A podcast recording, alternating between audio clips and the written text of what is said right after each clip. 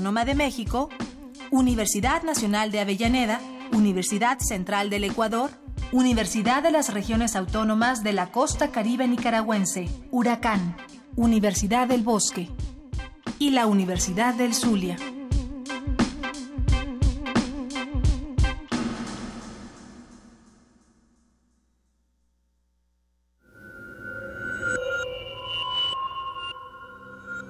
Escuchas 96.1 de FM. XEUN.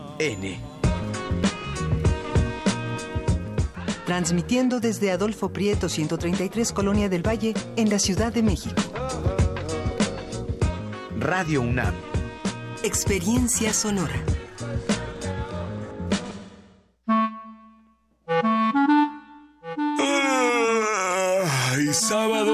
Mañana. Traes la pijama puesta, nada que hacer. ¿Sabes qué hora es? ¡Sí! Es hora de Hocus Pocus, un mundo lleno de magia, curiosidades y mucha diversión. Acompáñanos todos los sábados de 10 a 11 de la mañana por el 96.1 de tu FM. Hocus Pocus, la revista Peques tan Peques, y en la que la voz principal es la tuya. Forma parte de este espacio de imaginación. Radio UNAM, experiencia sonora.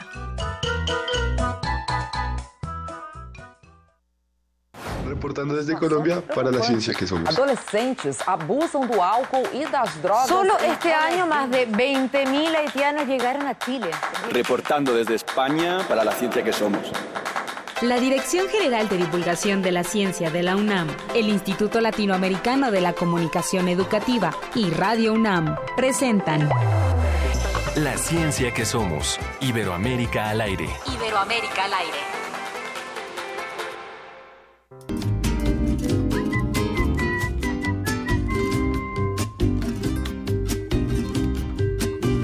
Para que el canto deje en bragas al silencio, para que en el campo llueva pan, aceite y ajo, para arrojar a la codicia mar adentro y a los ilustres codiciosos monte abajo, para que el tiempo no se compre con dinero, que solo se toreen las cornas del hambre.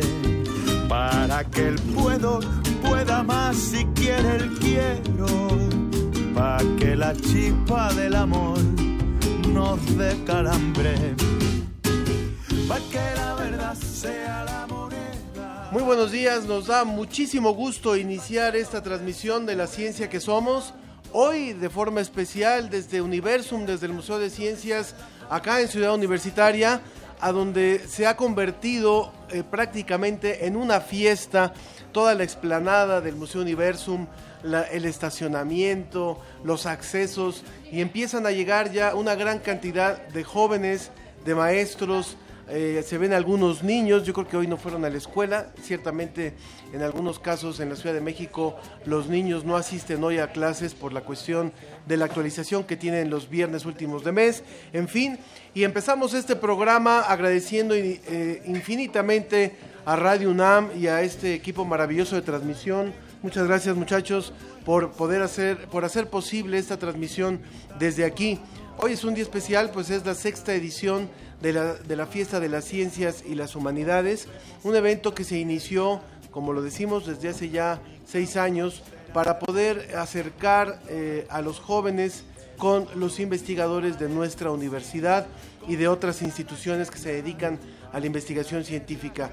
Es realmente un encuentro en donde todo mundo sale beneficiado, los mismos investigadores tienen un gran beneficio de poder exponer de forma directa a los jóvenes, a los adultos, a las personas que rodean a estos museos, a estos espacios donde se está celebrando la fiesta, el poder exponer lo que están haciendo, poderlo contar, poder platicar acerca de lo que están de lo que están investigando y los jóvenes también para poder preguntar de forma llana, de forma sencilla qué es lo que se está haciendo en los diferentes centros e institutos de investigación. Iniciamos esta fiesta eh, eh, escuchando al cantautor y compositor español El Canca y eh, él empezó su carrera en solitario desde el 2007, desde el 2007 y finalmente es uno de los jóvenes de los jóvenes cantautores en España y como hoy estamos de fiesta y como esta es la fiesta de las ciencias y las humanidades, hoy manejaremos el hashtag fiesta CIH y también el hashtag museos de ciencia. ¿Por qué? Porque vamos a hablar acerca de los museos de ciencia, no solamente en nuestro país, sino en nuestra región, en la región en donde transmitimos este programa. Así que hashtag fiesta CIH y el hashtag museos de ciencia.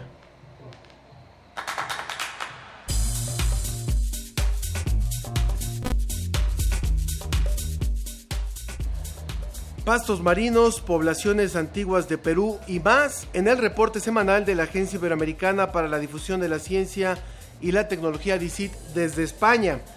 Un youtuber divulgador, él va a estar con nosotros, se trata de Javier Santaolalla, con quien hablaremos acerca de su experiencia en la divulgación y en el uso de las redes sociales. En Sobre la Mesa les decimos por qué son tan importantes los museos de ciencia en nuestro desarrollo académico, profesional y, por qué no, también en la vida. Les tendremos todos los detalles sobre el séptimo Festival del Conocimiento que se va a llevar a cabo en Hidalgo el próximo mes, en noviembre. Y desde el Reino Unido nos vamos a enlazar con nuestra compañera Sofía Flores, quien nos hablará acerca del British Council. Así que comenzamos. Reporte desde España. Agencia Iberoamericana para la Difusión de la Ciencia. Visit. Enlazamos hasta Salamanca, en donde se encuentra nuestro compañero José Pichel de la Agencia Iberoamericana para la Difusión de la Ciencia. ¿Cómo estás, José? Buenas tardes para ti en este viernes. Hola Ángel, buenas tardes y buenos días para vosotros. ¿Cómo estás? Mira que estamos nosotros acá de fiesta Estamos en un evento masivo. Ahora todavía es temprano, pero ya empiezan a llegar los jóvenes por acá. Eventos en los que ustedes también tienen gran experiencia allá por España. Desde luego que sí. Eh, bueno, eh, tú mejor que nadie eh, tuviste la oportunidad de venir y por eso tú mejor que nadie sabes la importancia que tuvo aquí la, feria empírica. Y bueno, yo creo que cada vez hay más eventos de este tipo y más originales para dar a conocer la ciencia. Y además, también creo que eh, por parte de los científicos, eh, y eso es algo muy importante, hay cada vez mayor interés por acercarse, por difundir también a la sociedad eh, cuál es su trabajo. Antes había como un poco más de recelo, ¿no? De decir, o me dedico a la investigación o me pongo a hablar de lo que estoy haciendo, ¿no?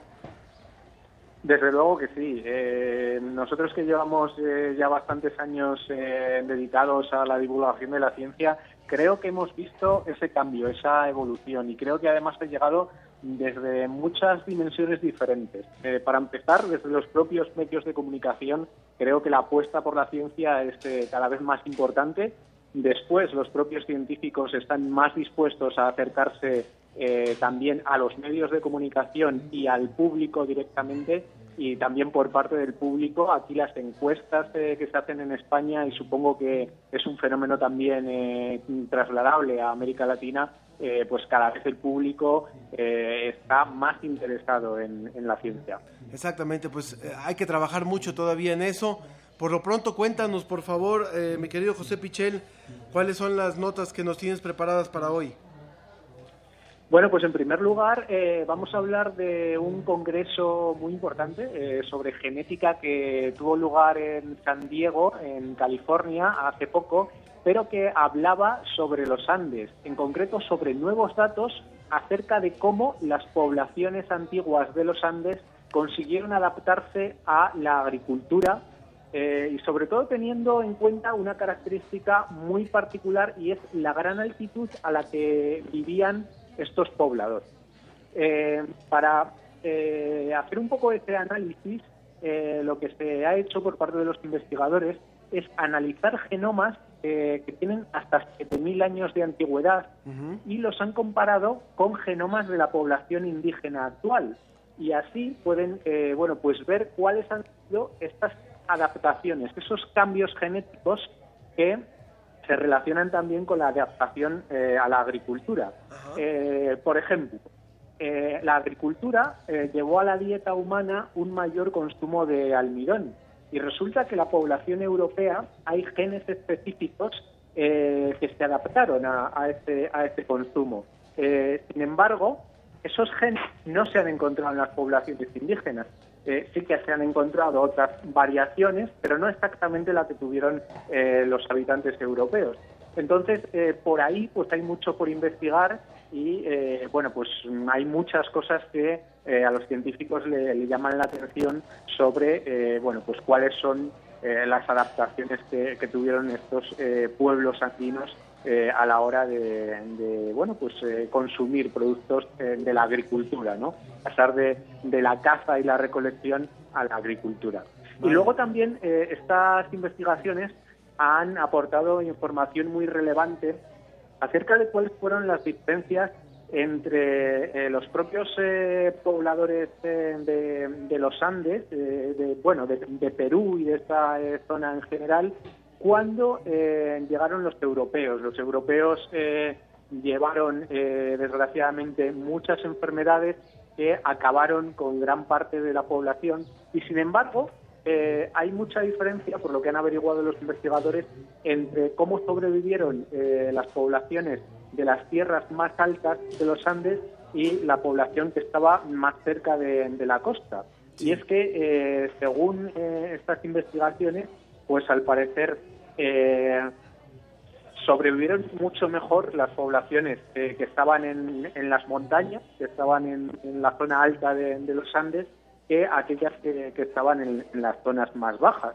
Probablemente porque hubo un mayor contacto eh, con los europeos o porque eh, sencillamente pues lograron adaptarse mejor a esas enfermedades. Bien, vayamos a la siguiente a la siguiente información después de esta que realmente nos nos parece verdaderamente interesante, José. Bueno, pues la siguiente eh, nos traslada aquí a España, a la Universidad de Almería, y es un estudio sobre los embalajes que se usan eh, para conseguir una mayor durabilidad de los alimentos. Eh, todos, bueno, cuando vamos a un supermercado encontramos muchísimos alimentos que ya vienen envasados y muchas veces son alimentos frescos, son, son carnes, eh, son pescados, pero eh, que vienen envasados con el objetivo de que, eh, bueno, pues tengan una mayor duración, ¿no? Como alimentos frescos. bueno, resulta que los investigadores de la Universidad de Almería han comprobado que a veces esos plásticos que envuelven esos embalajes trasladan partículas nanométricas a los propios alimentos.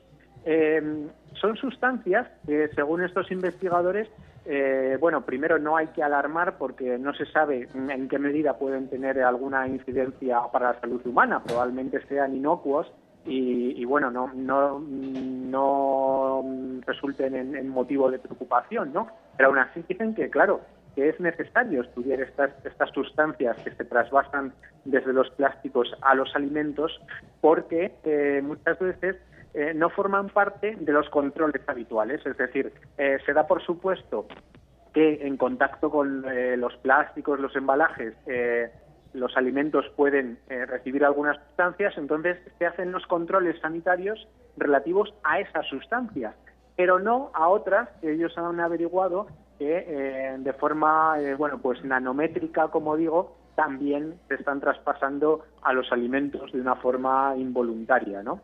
Entonces, eh, bueno, pues eh, esta investigación me parece interesante porque, desde luego, el control eh, que tienen que tener los alimentos, el control sanitario, es muy importante y lo que nos están diciendo es que, bueno, que hay aspectos que a lo mejor se nos están escapando ahora mismo, que no controlamos todo lo que se transmite desde esos embalajes a los propios alimentos. O sea que finalmente todavía no es para alarmarse, como lo decías tú, simplemente es cómo este, este tipo de envases pueden eh, incidir sobre los alimentos que contienen, ¿no?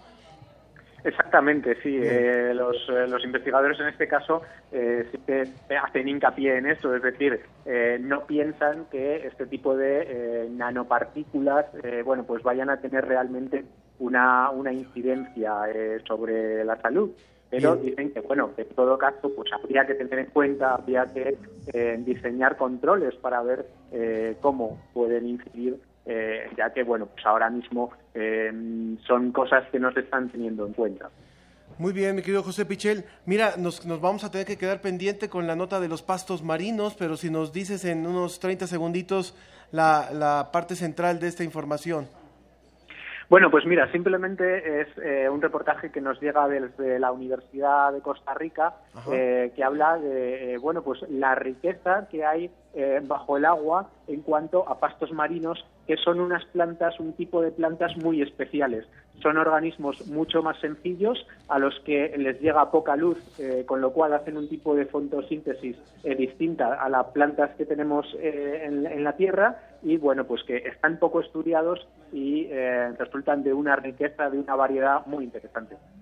Muy bien, pues esta, si te parece, la, ampliamos para la próxima semana, la ampliamos para la próxima semana, pero yo te agradezco muchísimo toda la información que semana a semana nos dan José Pichel.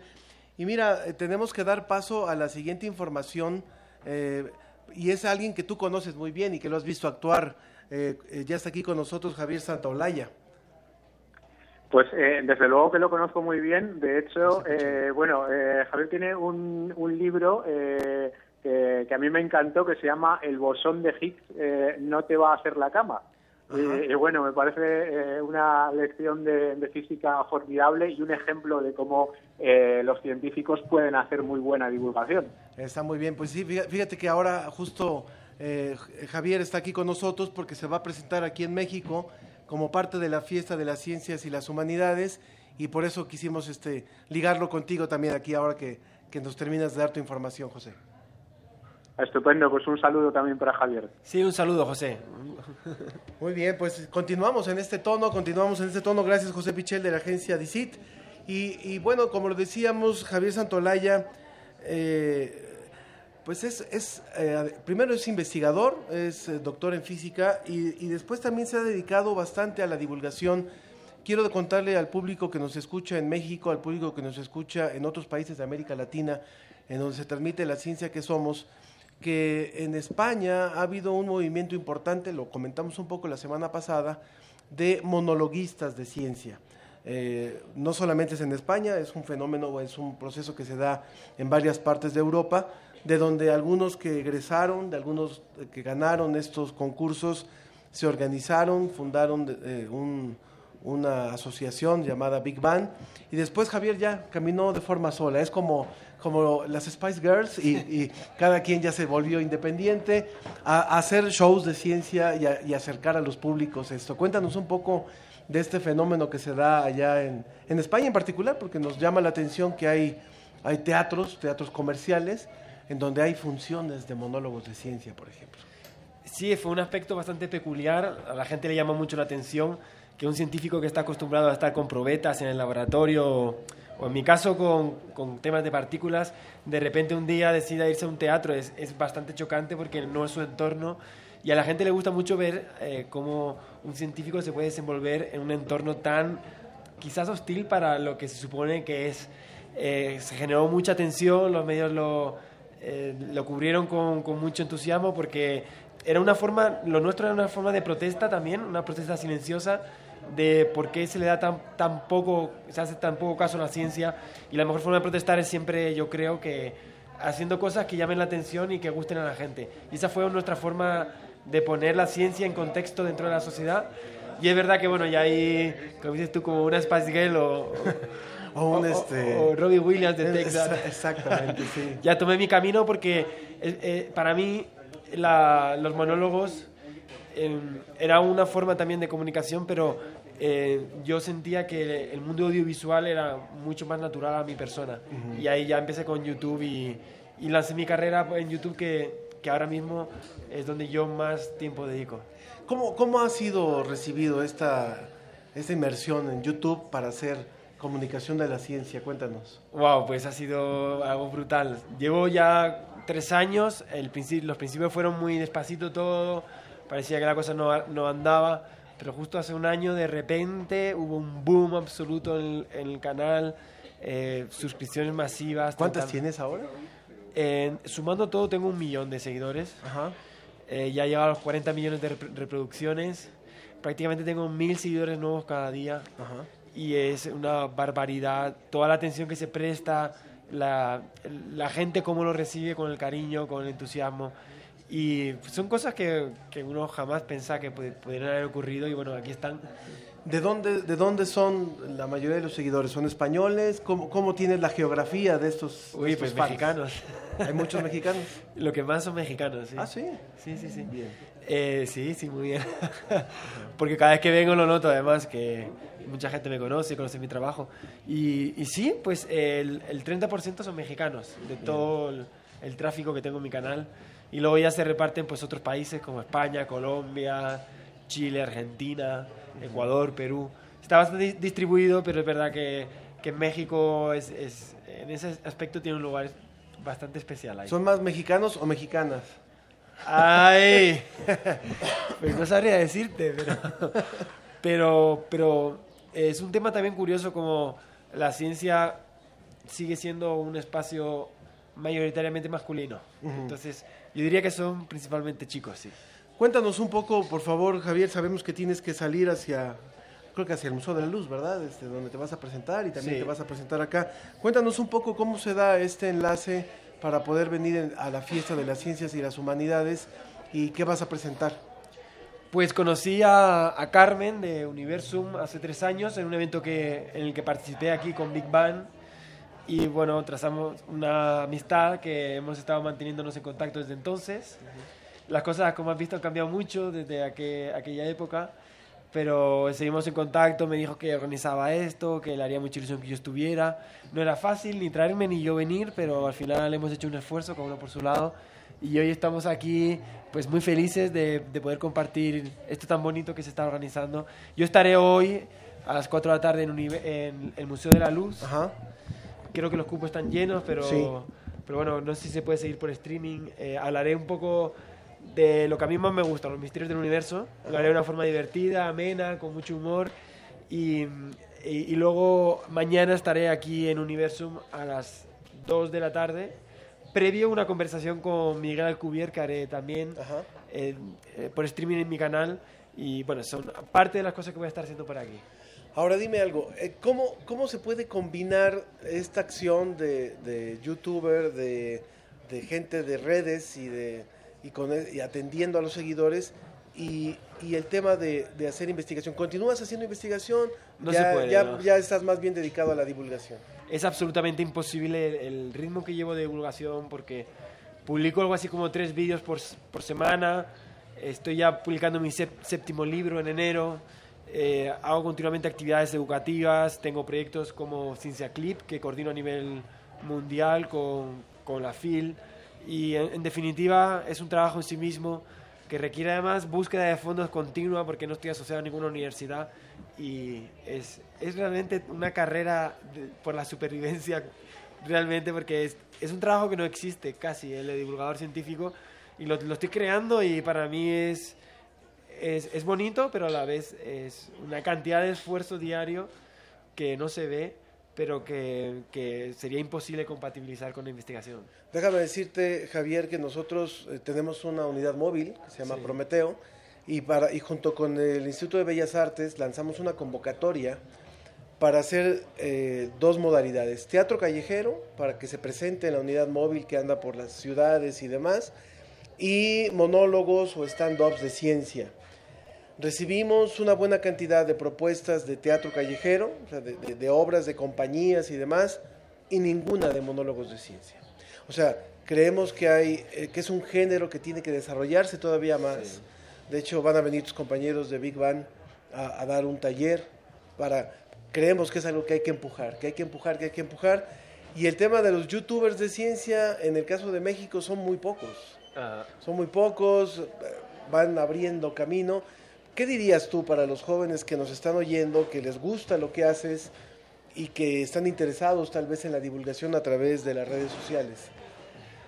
Pues que eh, realmente no es fácil, pero es un camino que empieza con un primer paso y muchas veces la gente lo que le complica es ese primer paso, porque están esperando a tener algo completo, finalizado. muchas veces eh, ese miedo a, a experimentar es el que nos bloquea y hace que no, no nos aventuremos. Creo que lo que tienen que hacer todas esas personas que tengan curiosidad es coger una cámara y grabarse y, y ya está, así es como se empieza, eh, grabándote un día contando algo y ya tienes opción para mejorar. Definitivamente el, el consejo que les doy es que se atrevan y que se arriesguen. Bien, y con respecto a hacerlo sobre ciencia, o sea, esa, esa tiene otra agravante o tiene otra complicación o tiene otro reto, más bien diría yo. Sí, y eso lo hace especialmente bonito porque el hecho de que sea más difícil, de que haya menos, significa que hay más posibilidades también. Entonces, en mi caso, el hecho de que yo haya hecho todo este trabajo sobre algo que no existía antes, hace que, bueno, obviamente también tenga mucho más recorrido. Bien. Entonces, es un reto, pero a la vez es una oportunidad. Ahora, en el caso de España, eh, ¿cuántos eh, youtubers están eh, trabajando en temas de cultura y de ciencia que tú veas más o menos que, que están abriendo un camino también, al, al igual de lo que estás haciendo tú? Sí, somos un grupo amplio. Yo diría que estamos en torno a quizás 20, 30 personas. Ajá. Lo cierto es que la mayor parte no puede vivir de ello. Cuando digo la mayor parte es todos menos dos. Tú sí vives de ello y Yo de vivo tus de esto, libros. sí. No de YouTube, porque no da. eh, yo lo compagino con conferencias, con libros, con actividades académicas, porque definitivamente YouTube sigue siendo una plataforma que con pocos recursos. Pero bueno, sí tengo compañeros que, que en definitiva hacen de la divulgación una profesión. Somos pocos, pero, pero ahí estamos los valientes, porque realmente es, es una aventura. Muy bien, pues Javier Santaolalla se presenta aquí en México. Te pregunta José Ramírez por Facebook, ¿cuál ha sido el reto más grande de divulgar la ciencia? Pues el que digo, el mantenerse, mantenerse co- con, vida, porque es una profesión que no existe, como digo, y En el caso de- el grandísimo reto es conseguir eh, que sea sostenible desde el punto de vista económico, que, que consigas eh, una viabilidad económica siendo independiente, porque al final pues no tienes apoyo de universidades, de gobierno y, y tienes que hacerte tú todo. O sea, realmente yo edito los vídeos, yo los todo, todo, todo y es, es verdaderamente un trabajo que exige muchísimo. Yo les recomiendo mucho que, que visiten el, el canal de Javier y es una combinación importante, o sea que es conocimiento de ciencia, rigor, porque tampoco se trata de Sí. dar información falsa, humor Sí. y frescura, juventud. Bueno, o sea, yo creo que eso, eso yo creo que hace el éxito de un millón de seguidores, de 40 millones de reproducciones y, y mucha, mucha suerte, que sigas creciendo. Muchísimas gracias, Ángel. Mucha, mucha suerte y mucho éxito en estas, en estas dos presentaciones.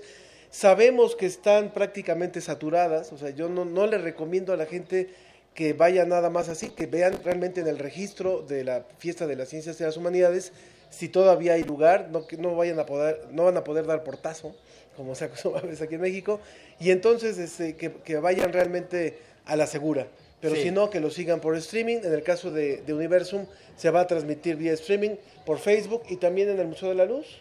No, en el Museo de la Luz no, eh, pero eh, lo, de maña- lo de hoy por la tarde. Pero mañana, Mañana sí. sí, por streaming en, en, en Facebook de Universum, Y es de divulgación de la ciencia. Es que vayan con tiempo porque vendrá mucha gente, pero es un espacio abierto, así que eh, pues no, no hay, tienen que registrarse en la de mañana. Muy bien, muy bien, Javier Santolaya, muchas gracias. ¿eh? Muchas gracias. Muchas gracias. Vamos a una pausa escuchando música. Seguimos, ahora andamos muy ligados con España. Ya nos enlazamos con DC, estamos aquí con Javier. Y ahora eh, seguimos escuchando a, al Canca, el Canca y un poquito de más de música. Continuamos.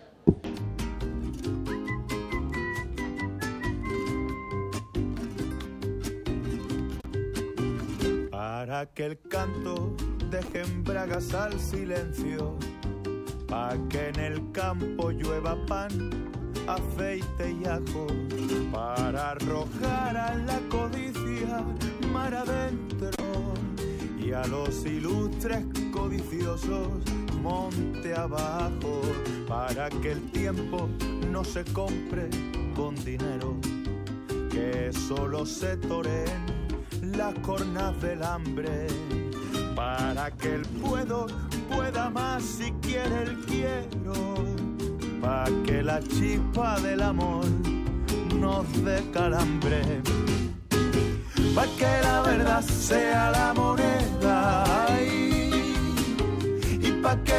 eso curen el llanto, pa' que las canciones sean las banderas ahí, para eso canto, para eso canto.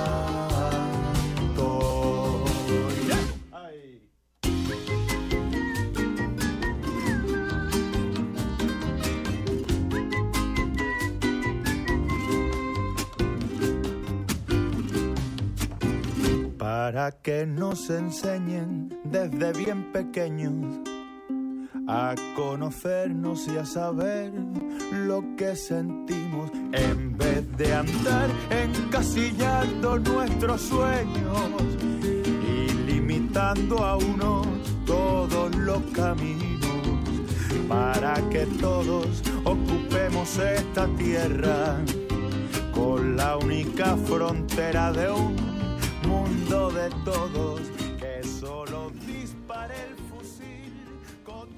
Continuamos en la ciencia que somos y les recomiendo mucho que, que, se pongan en contacto con nosotros a través de las redes sociales. Hoy solamente a través de las redes sociales les pedimos una disculpa puesto que estamos haciendo este control remoto desde la explanada de Universum en donde se ha trasladado una gran cantidad de personas, de investigadores, de divulgadores desde eh, diferentes centros e institutos de la UNAM y de otras y de otras entidades que hacen investigación científica aquí en México, a través de Facebook en la, Ciencia que Somos y a través de Twitter también en arroba Ciencia que Somos. Recuerden que el hashtag de hoy es hashtag fiesta, fiesta CIH o hashtag Museos de Ciencia.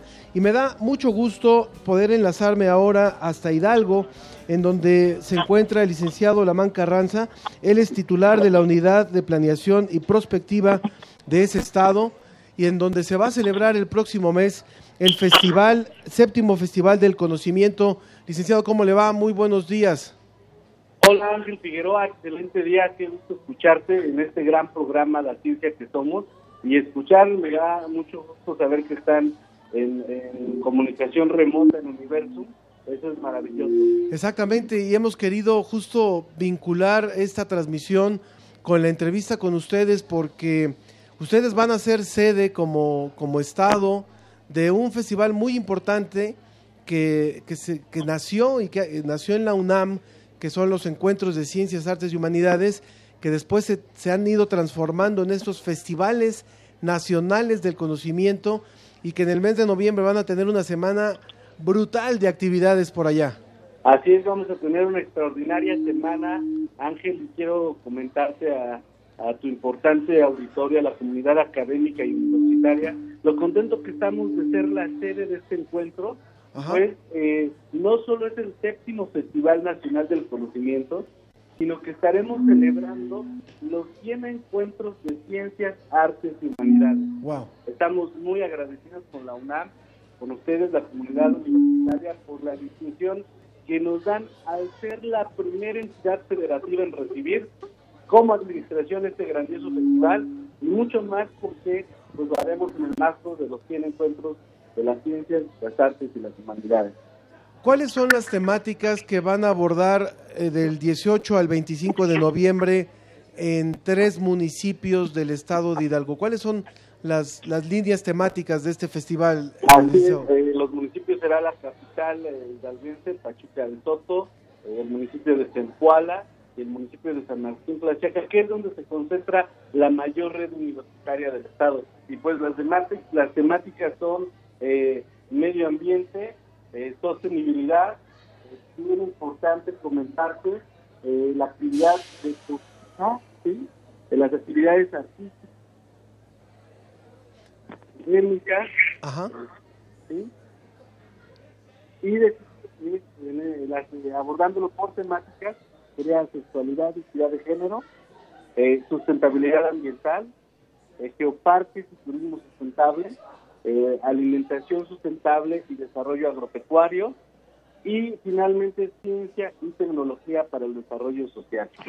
Pues es un programa bastante amplio con, eh, me imagino, bueno, eh, una gran cantidad de, de, charlas, tienen una parte también musical, de talento, Cuéntenos un poquito más también para, que el público se... la parte musical, nos dará mucho gusto que tú sabes que es un, un gran eh, grupo que tiene una gran trayectoria que arrancó en la UNAM precisamente su crecimiento estará la, la prestigiada divulgadora de ciencias Julieta Fierro, el presidente de la Academia de Ciencias eh, Pepe Franco, como todos lo conocen, José Franco, el director de investigación del Hospital General de México y director del Instituto Nacional de Ciencias Médicas y Nutrición, eh, David Trascenovich, también estarán en la inauguración y clausura del evento. Nos dará mucho gusto contar con los profesores José Narro y Juan Ramón de la Fuente y gente que eh, dará promoverá el conocimiento que es tan importante para el desarrollo de las ciudades, de los estados, de las comunidades. Pues, Por eh, primera vez, Ángel, este evento del festival contará con 12 sedes y los encuentros saldrán de la Ciudad de México. Tendremos más de 120 actividades entre talleres y conferencias, dos exposiciones fijas, una maqueta de un volcán, un hospital inflable con la capacidad de atención especial a, casi, a 500 pacientes cada día y entre otras actividades eh, también estará la presentación para la clausura del tenor México a eh, Adam Sánchez, mismo que dará una presentación exclusiva para recaudar recursos a favor del Hospital del Niño Dios. Y en la parte artística, como comentaba, contaremos con más de 50 actividades entre las que destacan Paté de Foix y el taller coreográfico de la Universidad Nacional Autónoma de México, como le decimos acá en Hidalgo, la Universidad de los Mexicanos. Tendremos dos exposiciones permanentes sobre temas de género, 107 testimonios de arte em, empoderando a la mujer con artistas oaxaqueños y lanzaremos una exposición muy importante eh, eh, cuyo nombre es un placer conocerse, diseñar en colaboración con artistas oaxaqueños y hidalguenses se contará con un panel de discusión de un proyecto de gran ciencia, que tú lo sabes, eh, pero es muy importante en este país contar con un gran proyecto de ciencia. Y estarán los directores de los sincrotrones de Alba, España, Sao Paulo, Brasil, de Australia, así como los directores Víctor del Río y Luis Flores, que son mexicanos calificados que se desempeñan eh, con tareas muy interesantes fuera de México pues es un programa amplísimo de este Festival del Conocimiento que se celebra en Hidalgo del 18 al 25 de noviembre. ¿Alguna página, algún sitio donde se puede encontrar más información? Ah, claro que sí, www.festivaldelconocimiento.com y ahí tendremos el próximo lunes toda la cartera, cartelera para que nos puedan visitar, para que puedan eh, vivir momentos emocionantes, vibrantes en todo este festival, Ángel Figueroa, se estima, estima recibir un total de 107 mil asistentes entre todas las actividades los ocho días del evento. Pues qué bueno, qué bueno que estamos hablando de este evento en este programa porque es una invitación para que el público de Hidalgo, para que el público de, la Ciudad de México, de las zonas aledañas, de León, puedan acercarse de Querétaro puedan acercarse a esta, a esta gran fiesta, a esta otra gran fiesta que van a tener allá, Festival del Conocimiento. Eh, hay una cartelera y una cartera también muy grande porque se gasta mucho en, en pro de difundir el conocimiento, que eso es algo fundamental, licenciado Laman Carranza, titular, titular de la Unidad de Planeación y Prospectiva del Estado de Hidalgo. Muchas gracias y esperemos muy pronto vernos por allá posiblemente estaremos llevando una unidad móvil, así es que por allá nos veremos. Nos dará mucho gusto estar contigo, Ángel Figueroa, y solo para concluir a tu comunidad universitaria, decirte que eh, este proyecto lo hemos gestionado desde hace un año.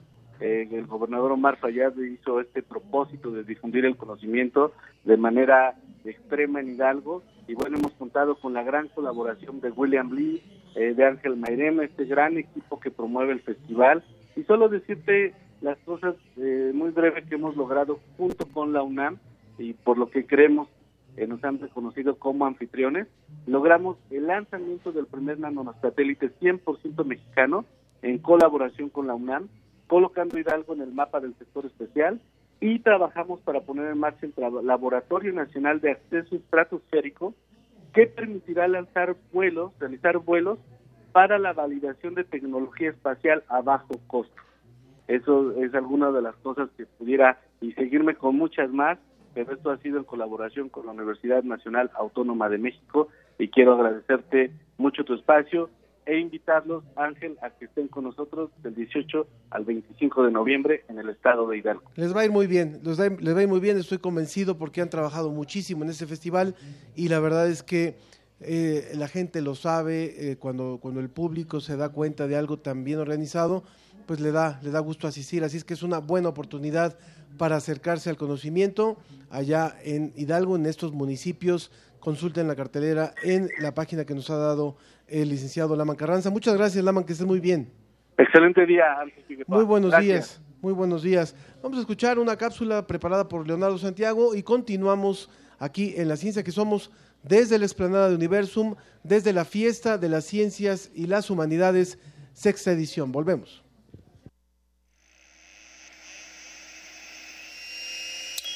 Los investigadores Juan Carlos Salcedo, Henry Méndez y Luis Camilo Jiménez del Departamento de Física de la Universidad Javeriana en Colombia han desarrollado un dispositivo lumínico que podrá reducir el consumo de energía eléctrica en un 30%.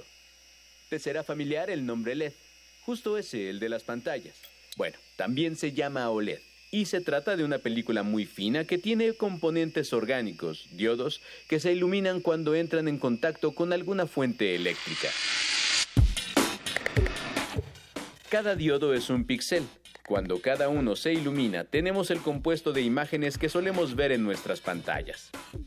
¿En qué consiste la innovación de los investigadores de la Universidad Javeriana?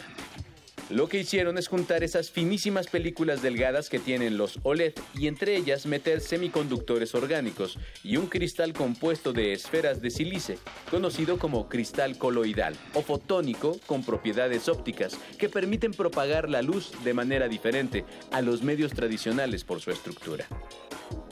El coordinador de la investigación, Juan Carlos Salcedo, afirma que es como cuando exponemos una lupa al sol. Esta concentra la luz solar en un punto y no se absorbe en las capas de cristal. El logro entonces está en que este OLED emite más luz y consume menos energía hasta un 30%, aunque también está el tema de garantizar la duración de este dispositivo. Lo mínimo que deben garantizar es de 12.000 horas de vida, así que ya se encuentran trabajando en esa parte. Este dispositivo OLED que trabaja con semiconductores orgánicos y cristales fotónicos para garantizar menos uso de energía ha sido registrado en la Oficina de Patentes de Estados Unidos y con este método se podrán construir pantallas de distintos colores, tamaños y flexibilidad. Una gran oportunidad de reducir costos a la hora de comercializar. Como ven, la tecnología LED conquista también las zonas donde viven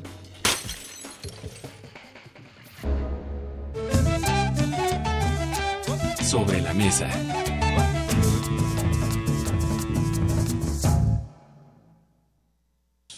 Continuamos aquí desde el explanado de Universum. Estamos ya en la, en la fiesta de las ciencias y las humanidades. Les puedo describir que, bueno, si ustedes vienen hoy o mañana a esta fiesta, van a encontrarse una gran cantidad de carpas, una gran cantidad de personas que están mostrando el tipo de investigación que se hace en nuestra universidad y en otras instituciones que realizan investigación aquí en nuestro país. Es realmente interesante, es una, una fiesta pensada así, para celebrar lo que se está haciendo, celebrar el conocimiento también, celebrar que a pesar de las dificultades que tenemos como país, y justamente por las graves dificultades que tenemos como país, es importante realizar una gran cantidad de investigación, es importante encontrar opciones y soluciones para muchos de estos problemas y por eso yo les recomiendo, yo les recomiendo muchísimo que se den una vuelta. En un momento más vamos a describir quiénes son estos centros e institutos que están participando para que tengan una idea de lo que van a encontrar aquí. Y me da mucho gusto eh, tener aquí ya a dos invitadas y a un invitado vía, vía telefónica. Ellas son Mercedes Jiménez del Arco, que es directora del Museo de Historia Natural y que fue parte de aquí también. De claro que sí. ¿Cómo estás, Mercedes? Muchas gracias, muy bien, muchas gracias, Ángel. Muy contento de estar aquí con ustedes. Muchas gracias. El Museo de Historia Natural está ahí en Chapultepec y ha sufrido para bien, una buena renovación en los últimos años. Ahora vamos a hablar de esto y de la importancia de los museos de ciencia. Claro que sí, muchas gracias. Y también está Miriam Carrillo, que es física, museóloga y es curadora de la sala Universo, de Universo, de aquí de Universo, Museo de las Ciencias. ¿Cómo estás? Hola Ángel, bien, buenos días. Hola Mercedes. Hola. Gracias por estar aquí con nosotros. Y vía telefónica estamos enlazados con Chile, con el profesor Héctor Chandubi, que es coordinador educativo del Museo de Ciencias y Tecnología en Chile. ¿Cómo estás, eh, profesor Héctor? Bien, mucho gusto. Eh, gracias por la invitación. Saludos hasta Chile. No, no, estamos muy contentos ahora con Chile porque nos ganaron 1-0 hace unos días. ¿eh? pero bueno, este, pero siempre por supuesto que la ciencia nos une. Efectivamente. Bueno, eh, hemos querido abrir esta mesa para eh, hablar, eh, dado que se está celebrando esta fiesta de las ciencias y las humanidades en México, tanto en el Museo Universum como en el Museo de la Luz y como en otras sedes también en, diferentes puntos del país, que lo vamos a comentar en un momento más, acerca de qué, importancia tienen en, nuestras sociedades, pensando en que estamos transmitiendo este programa no solamente hacia México, sino también hacia Colombia, hacia Argentina. Entonces, en sociedades como las nuestras, con las problemáticas que tienen las nuestras, ¿qué importancia, por qué tener museos de ciencia? ¿Quién, quién, quién dice, Meche? Pues mira, para mí creo que esto es fundamental. Eh, son inspiradores de vocaciones, a final de cuentas. Para muchos de nosotros es el primer contacto con la ciencia que existe en nuestra vida, ¿no?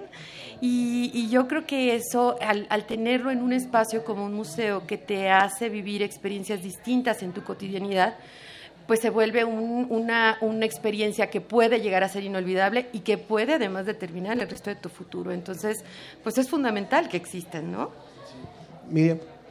Bueno, para mí un museo simplemente es un espacio de reflexión, de debate, donde te encuentras y te apropias totalmente de donde estás, donde lo vives, ¿no? Porque a partir de las emociones y de lo que encuentras en el Museo de Ciencias, simplemente te acercas al mundo de la ciencia que a veces dejas de ver en nuestra vida cotidiana. Entonces es como un, un flash o un boom donde experimentas muchas cosas y después sales al mundo y realmente lo reafirmas y lo pones en práctica en tu vida cotidiana. A ustedes allá en Chile, Héctor, ¿no les ocurre lo que a veces pasa en México, por ejemplo, o en otros países que, que hay población que dice, ¿para qué invertir en un museo de ciencia cuando hay tantas necesidades? O sea, ¿no se encuentran con esa dicotomía? Pero claro que sí. Eh, es más, te, podría contar yo que en este momento estamos luchando porque no nos quiten la subvención estatal que tenemos. Porque la autoridad en este momento considera que la labor del Museo de Ciencia no es relevante. Por lo tanto, ellos quieren destinar recursos a otras necesidades. Y nosotros le decimos de que un país sin cultura científica va a ser un país condenado al subdesarrollo. Sí. Que para tener eh, avances tenemos que invertir en conocimientos científicos. ¿Por qué se vuelve, por qué se vuelve trascendente eh, esta relación entre conocimiento de ciencia y subdesarrollo desde su punto de vista? Pues para a mí me parece que, que eh, todo este, todos estos visitantes que son tocados de alguna manera por el museo, o sea, los que asisten al museo, pero también como este tipo de actividades, ¿no? Donde vas a las comunidades y te acercas con las ciencias a ellos, les puedes cambiar la vida en ese sentido. Puedes encontrar eh, de alguna manera, eh, de forma indirecta, cómo todos estos desarrollos científicos que a veces para las comunidades donde a lo mejor falta agua, falta comida y muchas otras cosas, pueden, eh, eh, pueden encontrar estas soluciones que, sean, que estén a su alcance. Entonces, para mí, por eso es fundamental, ¿no? Independientemente de que pases un rato agradable, un, un rato divertido, vinculado a temas científicos o de cultura, la parte fundamental tiene que ver con qué está sembrando en toda esa población para que a futuro se puedan resolver problemas que existen en el país o en el mundo, ¿no? Tan importante. Cuando están en contacto con los chicos que visitan los museos, a veces son niños, a veces son adolescentes, a veces sí son familias completas. ¿Cuál ha sido la, anécdota que ustedes creen que ha marcado eh, este, esta influencia de, de, poder cambiar, de poder tocar realmente una vida? No sé si Miriam o Héctor. Bueno, el contacto con el público ya es, ya es toda una experiencia, ¿no? El estar con ellos y ver sus necesidades es súper importante. Recordemos que no son cajas vacías y que podemos darles lo que sea. Simplemente el visitante y los, y los que vienen a este tipo de actividades ya sienten una pasión por el tema. Entonces, encontrarnos en esta parte, en este punto y poder compartir una pasión es sensacional. Porque salen motivados, salen con muchas preguntas y no todas las respuestas, obviamente. Entonces, eso hace que regresen a sus casas, a sus ciudades, a no sé, a las colonias y a su familia, y entonces empiecen a debatir y a platicar y compartan y sigan compartiendo este conocimiento. La ciencia que es compartida es realmente la que vale. Me da mucho gusto también darle la bienvenida en esta mesa y sumar al director del Museo de la Ciencia y el Juego de la Universidad Nacional de Colombia, el maestro Julián Betancourt. Julián, buenas, buenos días. Buenos días, Ángel. ¿Cómo Primero te puedo agradecerte la atención que has tenido con nosotros, ¿no? Encantados y por supuesto con ganas de escuchar también la experiencia de ustedes. ¿Cómo es que ustedes, en primer lugar, le, eh, combinan el tema de ciencia y juego? A ver, por favor, explíquenos. Bueno, mira, eh, nosotros hacemos como una combinación de dos museologías distintas, ¿no? La museología de la idea, que es típica de los centros de ciencia y tecnología, que todos conocemos, con la museología del enfoque que tiene que ver con eh, el juego, con exposiciones inmersivas y otro tipo de cuestiones. Nosotros lo que finalmente trabajamos es la formación de ciudadanías con base en el conocimiento, que creo es algo muy importante en nuestros países, que entre otras cosas son países que apenas tienen alrededor de nueve años de escolaridad promedia, ¿no? Y estos ciudadanos con esa escolaridad baja, pues nunca vuelven a la escuela, no van a los museos y hay que ver estrategias para llegarles a ellos, ¿no? Y me parece que el juego está ni mandado que hacer para esto. Qué, qué, buena combinación y nos gusta, nos gusta mucho esta, esta propuesta de la ciencia y el juego. Ahora yo les preguntaría, en función de lo que decía Miriam, eh, ella hablaba de la importancia que tiene el, Museo de Ciencia en alguien que ya viene a un museo y que es un apasionado de un tema y, y hablaba de compartir las pasiones. Pero ¿qué pasa con una población que no es apasionada de la ciencia? O que a lo mejor viene al museo porque le toca venir, porque lo, lo llevan en la visita escolar y cuando su percepción de la ciencia es muy diferente a la que va a encontrar en un museo. El profesor Héctor Chandubi de Chile, por favor. Bueno, sí, ahí, ahí eh, ese es un, un riesgo. ¿Aló? Eso nos pasa a nosotros. Sí. Héctor Chandubi. Sí. Nosotros somos el primer museo interactivo de ciencia en Chile. Sí. Eh, si el alumno viene desmotivado, él cree y, de que viene al museo a un parque de diversiones, que solamente va a poner en primer lugar la diversión. Nosotros entendemos que eso no funciona así, que cualquier museo interactivo tiene que tener un mediador. Y en un espacio donde no se perturbe a través del ruido, hacer una especie de clase para que luego el alumno interactúe con el material y con conocimiento de causa encuentre los principios inherentes físicos en cada prototipo. De lo contrario, la visita pierde todo significado y se convierte solamente en un en un aspecto lúdico y no educativo. ¿Ustedes coinciden con eso? A ver, Yo quería comentar algo porque en el caso, por ejemplo, del Museo de Historia Natural pasa algo muy especial. Efectivamente, gran parte de nuestros visitantes vienen porque son enviados por un profesor, pero no van con el profesor, muchos de ellos, sino los envían. Pero esto se convierte en un reto padrísimo porque a lo largo de todos estos años nos hemos notado que somos, tenemos principalmente un público familiar y este público familiar se deriva a que en esa primera visita que hacen, a lo mejor enviado por el profesor, resulta que van con la familia y se vuelve una visita totalmente integral, totalmente eh, lúdica y que además se vuelve recurrente. Entonces, para nosotros efectivamente es una manera eh, de entrar y de tener contacto con algunos de los, de los eh, jóvenes, ya sean niños o sean adolescentes, pero que al final se vuelven visitantes con familia y eso cambia totalmente el sentido de la visita porque lo hacen por gusto, ya no lo hacen obligados. En el caso de Colombia, maestro Betancourt, eh, ¿les pasa lo mismo? O sea, eh, ¿son solamente las escuelas las que visitan eh, el museo? ¿Son los niños únicamente? ¿O se vuelve también una experiencia familiar? Bueno, mira, el, el museo nuestro es un museo muy pequeño. La sala interactiva nuestra apenas tiene 200 metros cuadrados. Es bastante chiquita y está en el campus de la universidad. De nosotros tenemos tres tipos de públicos. Tenemos un público escolar, tenemos un público universitario, nos visitan grupos eh, universitarios, eh, también nos, nos, visitan grupos de la tercera edad eh, y nos visitan grupos de preescolar, ¿cierto? Grupos familiares en una mucho, mucho menor, menor porcentaje debido a que la sala es pequeña y decopada.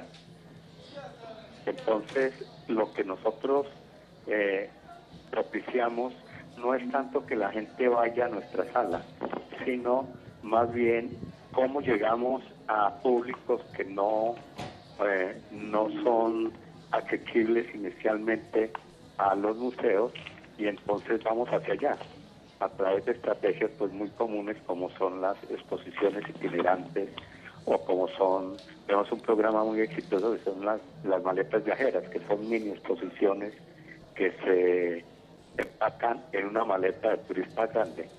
Claro. Y así nos permite ir a, regiones muy apartadas en este tipo de cosas. Y recuerden, estamos trabajando en la perspectiva de la formación de ciudadanías con base en el conocimiento.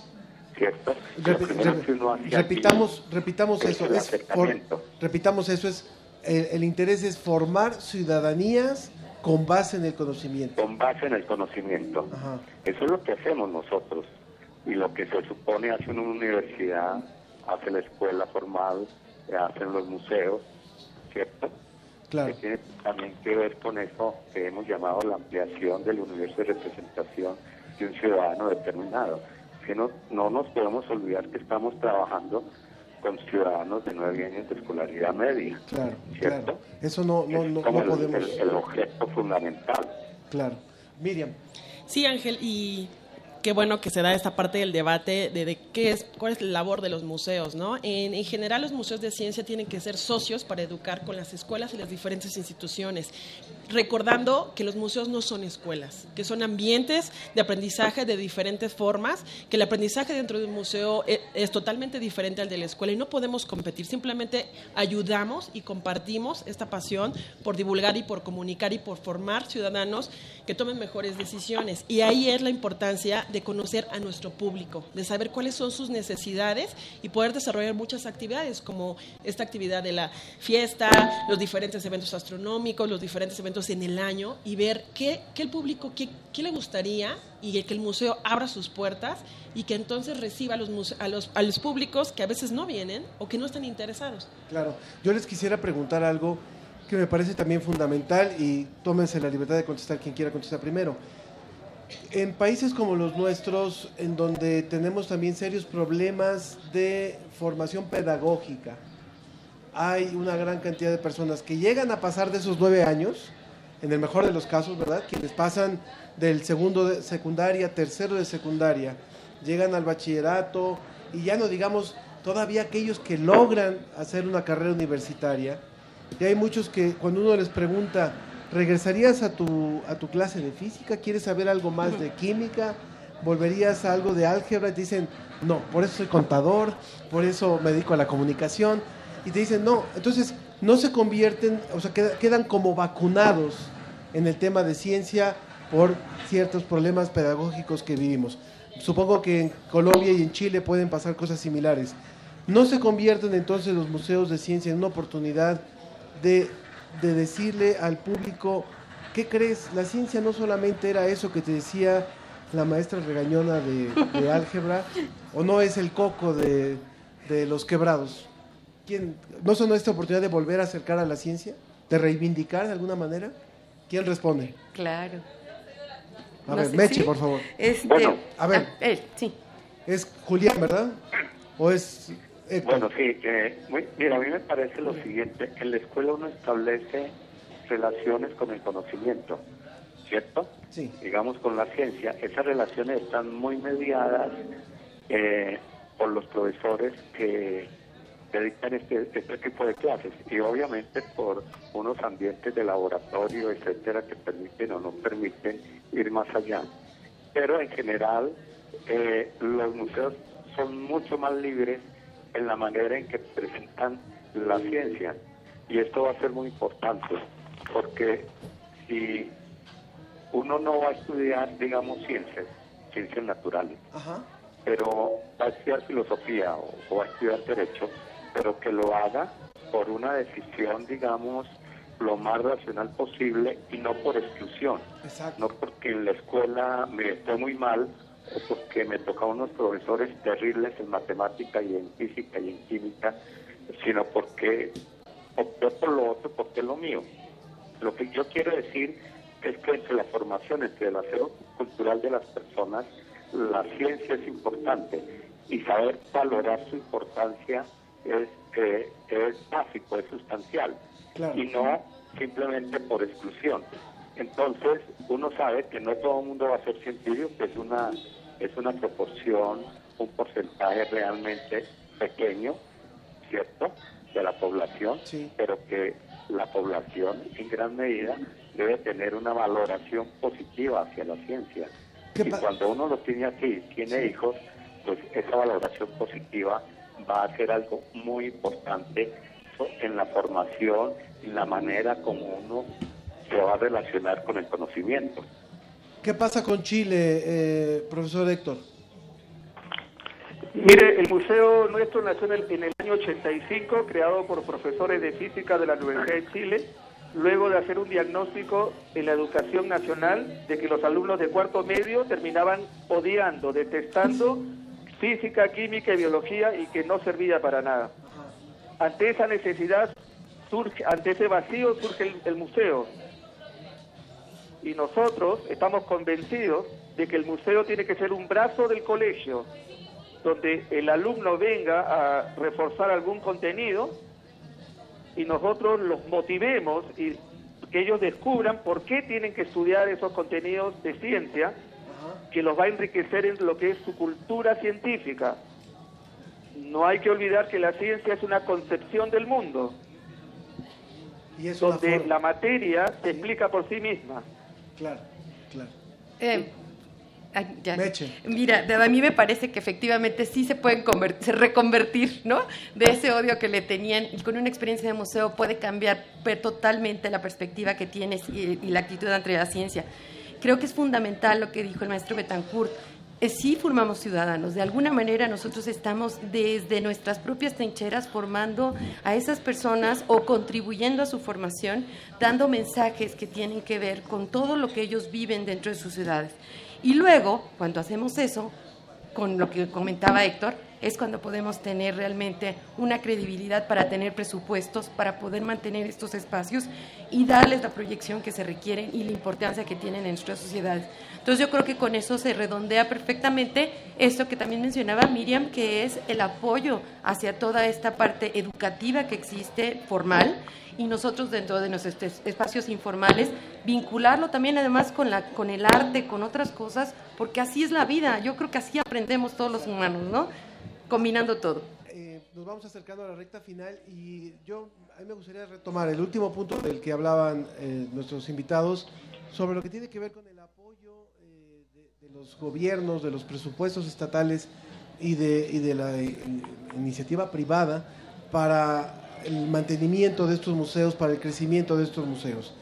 Ya sabemos las consecuencias que ocurrieron en Brasil cuando se le recorta a un museo tan importante como el, el Museo de Historia Natural allá en Brasil, que acabó prácticamente devastado en un incendio brutal hace muy pocos meses. Eh, ¿Cuál es el futuro entonces de los museos de ciencia en nuestra región desde el punto de vista de ustedes? ¿O cuál debería de ser este futuro? Miriam. Yo creo que tiene que apostar a hacer las alianzas con los gobiernos, realmente hacer una reflexión de que la ciencia es parte de su vida cotidiana y que hay un beneficio en la humanidad. Porque si no ven este beneficio, simplemente la ven alejada y la ven como un negocio más que atender y una, un presupuesto que dar. Pero si les mostramos todo lo que impacta y todos los beneficios que tiene tanto para un país que invierte en ciencia y todo el desarrollo tecnológico que va de la mano, yo creo que es importante hacer pares y hacer amigos con los gobiernos, con las instituciones para crear alianzas y crecer. Con iniciativa privada. Exactamente. ¿Algún comentario final, eh, Julián? Julián Betancourt, director del Museo de Ciencia y el Juego. En, en, ese caso, me parece a mí que los museos debemos ser muy proactivos, ¿no? Eh, obviamente la ciencia es muy importante para el desarrollo y en ese sentido nos toca mirar con lupa los planes nacionales de desarrollo de cada gobierno para buscar los nichos o los caminos eh, donde podamos desarrollar proyectos eh, que el gobierno vea con algún interés. No hay, no hay que olvidar que para nuestros países lo que es la cultura, lo que es la educación, son como cosas de discurso, pero que a la hora de la verdad son cosas como de tercer, cuarto orden y cuando hay crisis económicas son de las primeras cosas que van a, a, recortar, ¿no? Por supuesto. Entonces, a recortarse. Entonces nos toca estar mirando los planes de desarrollo de los gobiernos, ya sean nacionales o estatales, para eh, presentar proyectos, propuestas eh, que tengan chance de ser financiadas, ¿no? Gracias, maestro Julián Bertacourt, director del Museo de la Ciencia y el Juego de la Universidad Nacional de Colombia. Profesor Héctor Chandubi, coordinador educativo del Museo de Ciencias y Tecnología de Chile, en Chile. Su comentario final, por favor. Eh, para finalizar, el, tema de los museos de ciencia y la ciencia en general en un país eh, es muy importante. Acá en Chile este año nos han reducido el presupuesto a todo lo que es ciencia. ¿Y eso qué implica? De que Chile perdió la oportunidad de ser un país desarrollado con el salitre, luego con el cobre y ahora lo vamos a perder con el litio, porque la autoridad no tiene el mínimo interés en financiar la investigación en ciencias básicas para generar bienes con valor agregado en base a las materias primas. Pero vamos a seguir nosotros dando la batalla para que el conocimiento y la cultura científica prevalezcan en estas sociedades. Por supuesto, muchas gracias y gracias por su participación. Eh, Meche, Mercedes Jiménez del Arco, directora del Museo Nacional de Historia Natural. Pues mira, yo creo que también tenemos que convencer a todos los ciudadanos, ¿no? En la medida que los convencemos de que los museos son importantes, que son importantes para nuestra vida cotidiana, van a exigir que existan más, que se apoyen más a los gobiernos y eso nos va a permitir tener presupuestos para mantenerlos por lo menos eh, mantenerlos dignos y mantenerlos como espacios que están realmente incidiendo en, el futuro de nuestras sociedades. Entonces, yo creo que eso es fundamental. Por supuesto, ahí me haces acordar, eh, Mercedes, de, lo que ocurrió alguna vez en París, cuando querían hacer, en Francia, cuando querían recortar presupuesto a la ciencia y salieron más de 500 mil personas a marchar junto con los científicos. Así es. Cuando se ha intentado hacer algo aquí, salen 50 personas, en México por lo menos. Creo que necesitamos todavía trabajar muchísimo para que eh, sean las sociedades las que también demanden, las que también valoren el, peso que tiene la investigación científica. Muchas gracias Miriam, Miriam Cabello de aquí Universum. Gracias a todos los participantes en esta mesa. Vamos rápido a un poquito más de música. Gracias compañeros de Colombia y de Chile. Vamos a un poquito más de música. Seguimos escuchando al Canca y volvemos. Esto es la fiesta de las ciencias y las humanidades.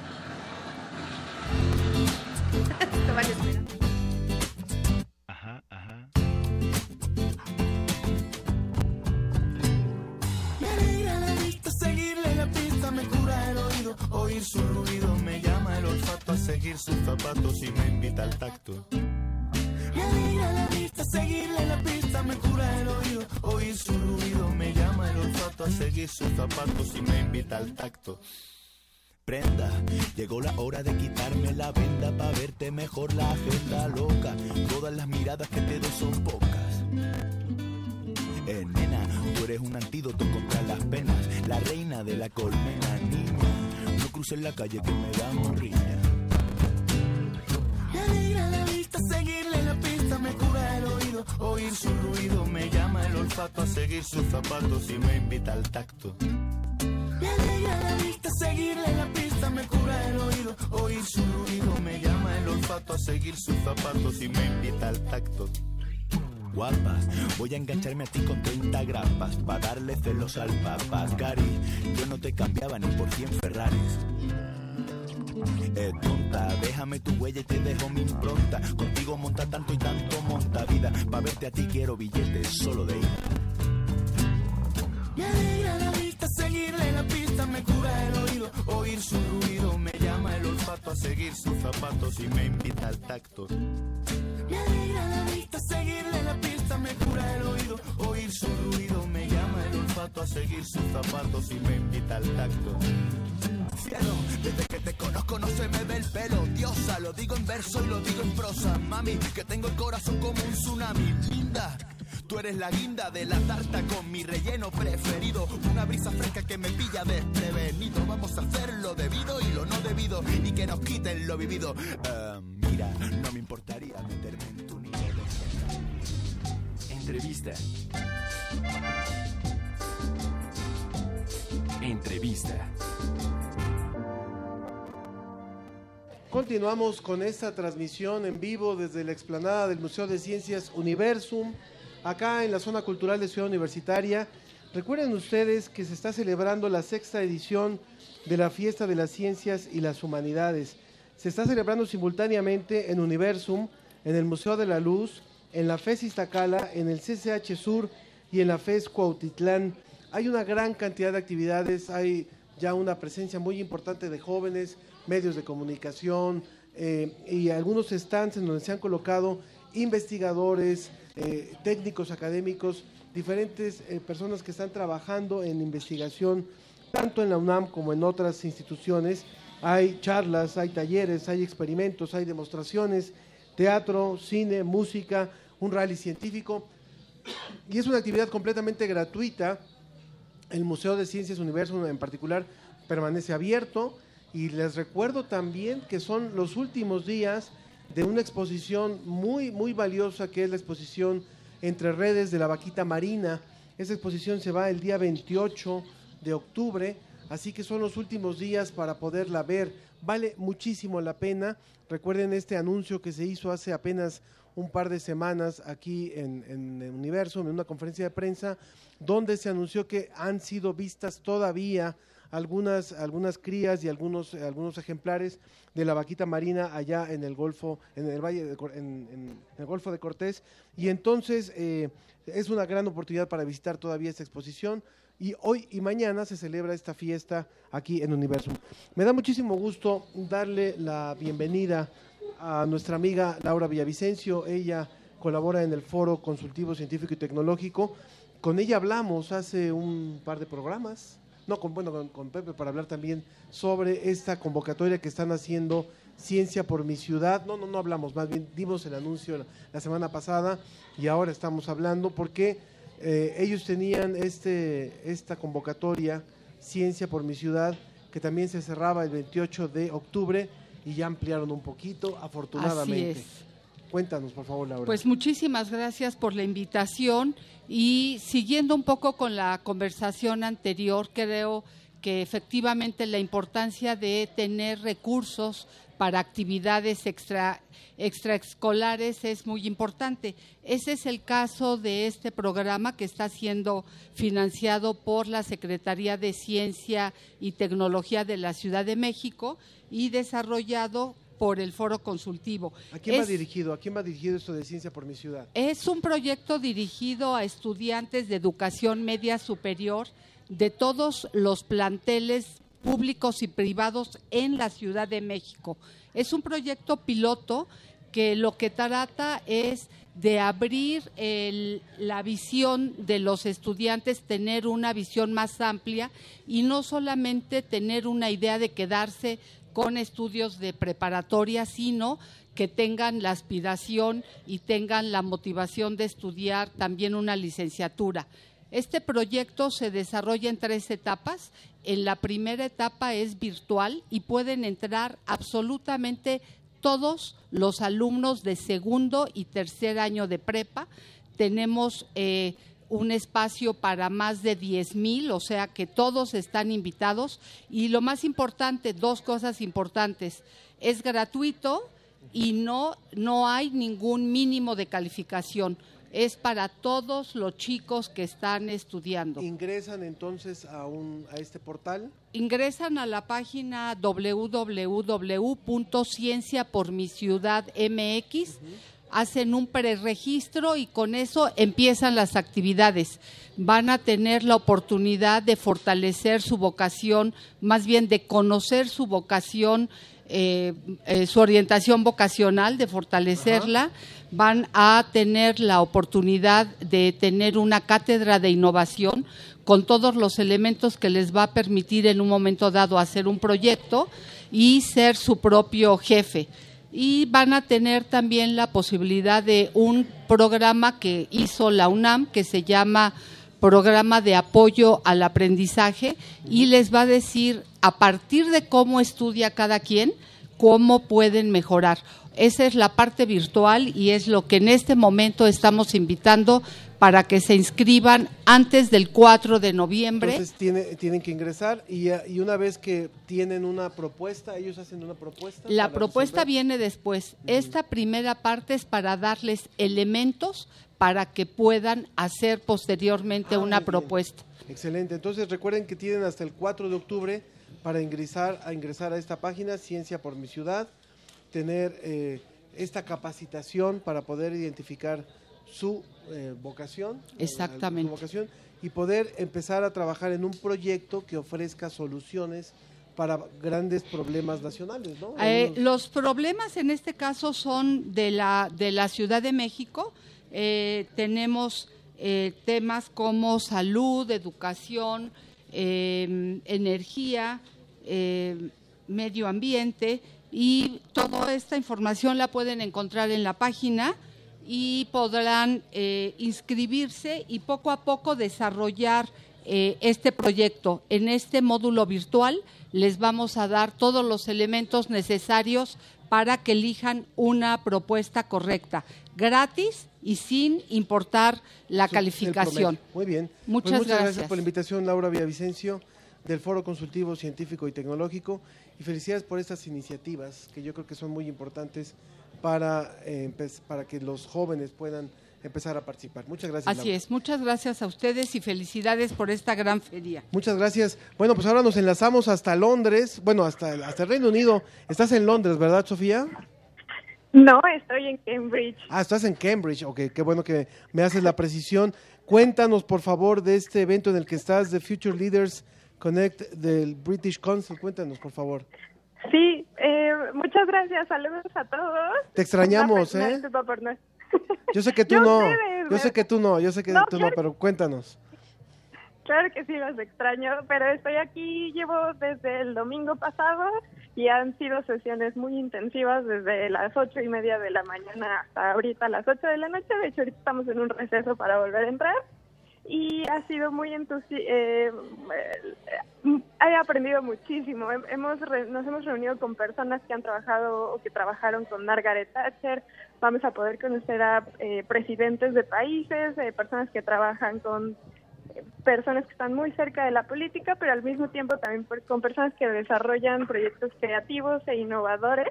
Y todo esto es porque el proyecto en el que estoy es para crear políticas públicas y específicamente la mía le concierne a la ciencia. Lo que yo quiero hacer es crear oportunidades que, que sean equitativas para todas las personas y es que esto sea a través de la medicina genómica, que es a lo que yo me dedico. Entonces, pues por eso ando por acá aprendiendo Muy bien. mucho y esperando semana. Va a ser muy importante, Sofi, que cuando vengas nos puedas contar, nos puedas dar todo un recuento de esta reunión de líderes, de líderes del futuro que eh, organiza el, el Consejo Británico allá en, Cambridge y cuál es el- la recepción que ha tenido la propuesta que ustedes llevan como, como, eh, en este involucramiento del, y este esta búsqueda equitativa de, de la medicina genómica que nos estabas diciendo. Sí, yo propiamente solamente formo parte de esta iniciativa de medicina. Somos dos que traemos el tema de la medicina a la mesa, pero en realidad somos 50 personas. Cada quien trae un tema distinto y somos en realidad representantes de todas partes del mundo. Formamos parte de 16 mil candidatos y al final solamente nos eligieron a nosotros 50. Entonces, la verdad, cada quien trae temas súper interesantes. Hay, hay algunos que no están tan ligados a la ciencia, hay otros que sí. Por ejemplo, hay una chica de Nigeria que trae un tema de conservación ambiental. Entonces, también ella está muy ligada a esta parte de la evidencia científica y la verdad es que más bien ha sido el antecedente cultural y de contexto de cada uno de ellos que lo que hace este proyecto tan enriquecedor. Y sí, seguro y regresando les voy a contar un poco más. Muy bien, muy bien. Y aparte aprovecharás para mantener algunos enlaces que después podremos hacer con nuestro programa ya una vez que estés por acá. Sí, lamentablemente el único país latinoamericano e iberoamericano que participa en este proyecto es México. Todos los demás son países africanos, asiáticos y europeos, pero seguro que sí formará algunos enlaces.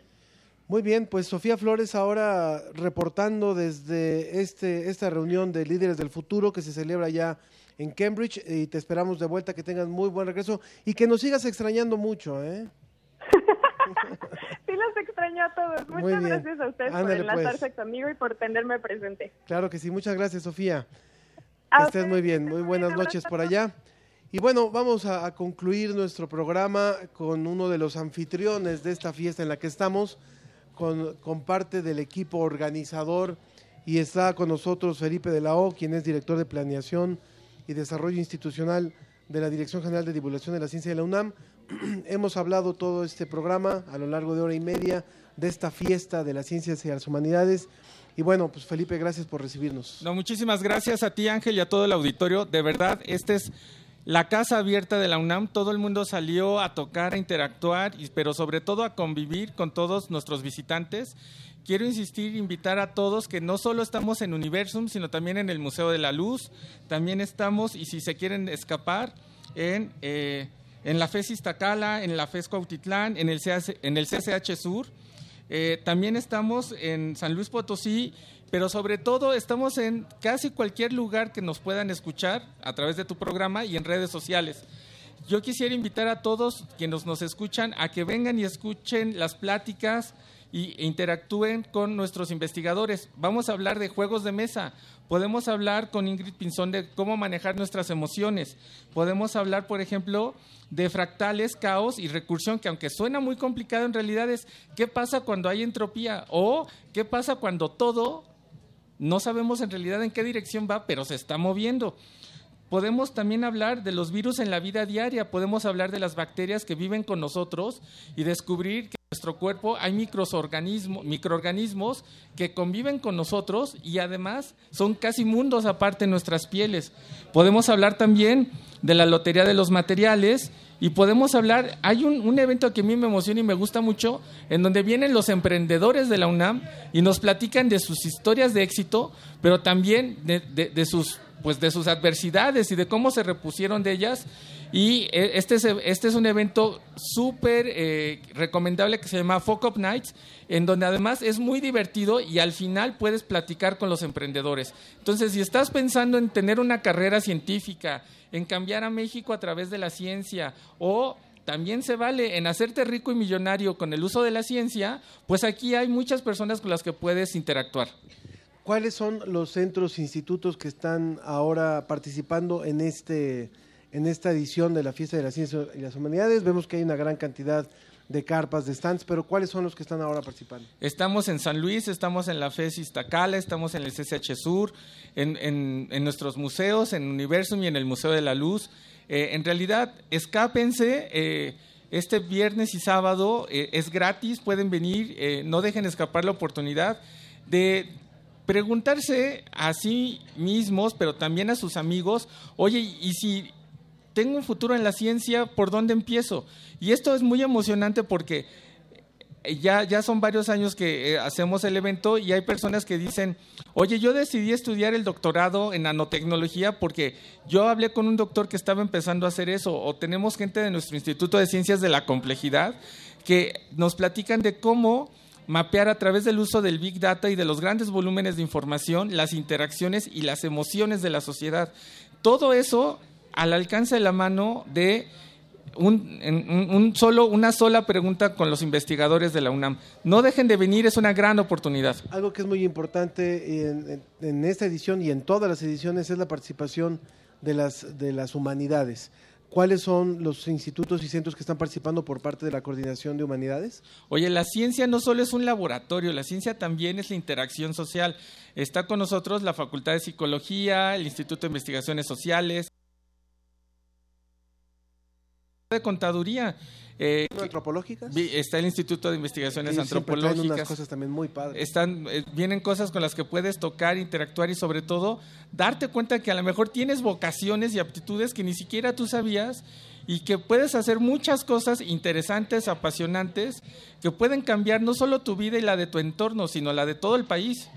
¿Los del Instituto de Biología trajeron sus colecciones también? Trae colecciones, pueden, hay animales en Esas los que pueden son- esas interactuar. siempre son muy taquilleras, muy taquilleras. sobre todo porque es como una especie de, de un museo de historia natural al aire libre y entonces tú puedes verlos con diferentes eh, puntos de vista, puedes preguntar, pero mira, más allá de todas las investigaciones, de todas las colecciones que están aquí a tu alcance, lo más valioso es que están a tu alcance directo, sin intermediarios, los investigadores, los científicos, para que platiques con ellos y te des la oportunidad de descubrir tus vocaciones y detonar vocaciones científicas.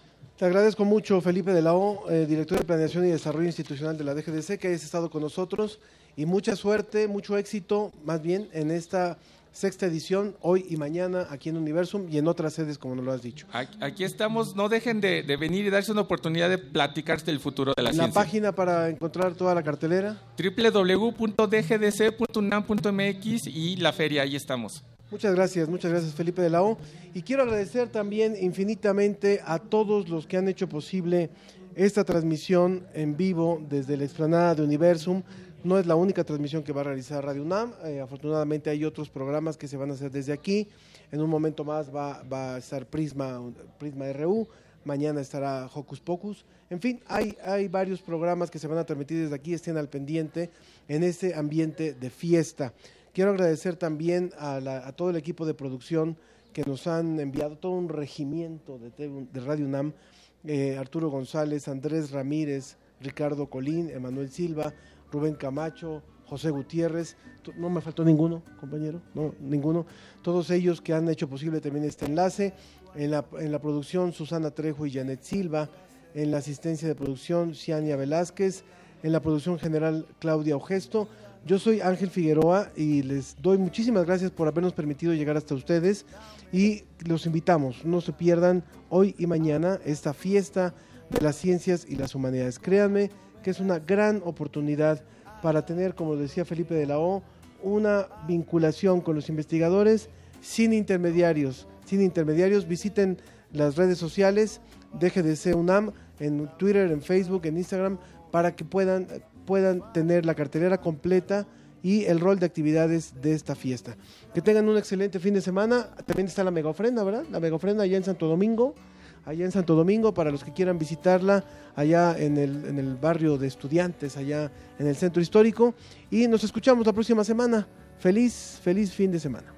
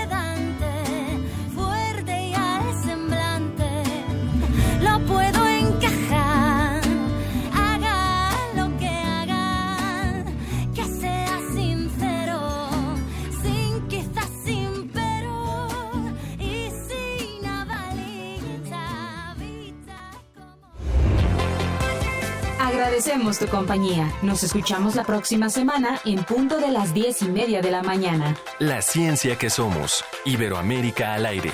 Una producción de la Dirección General de Divulgación de la Ciencia de la UNAM, el Instituto Latinoamericano de la Comunicación Educativa y Radio UNAM.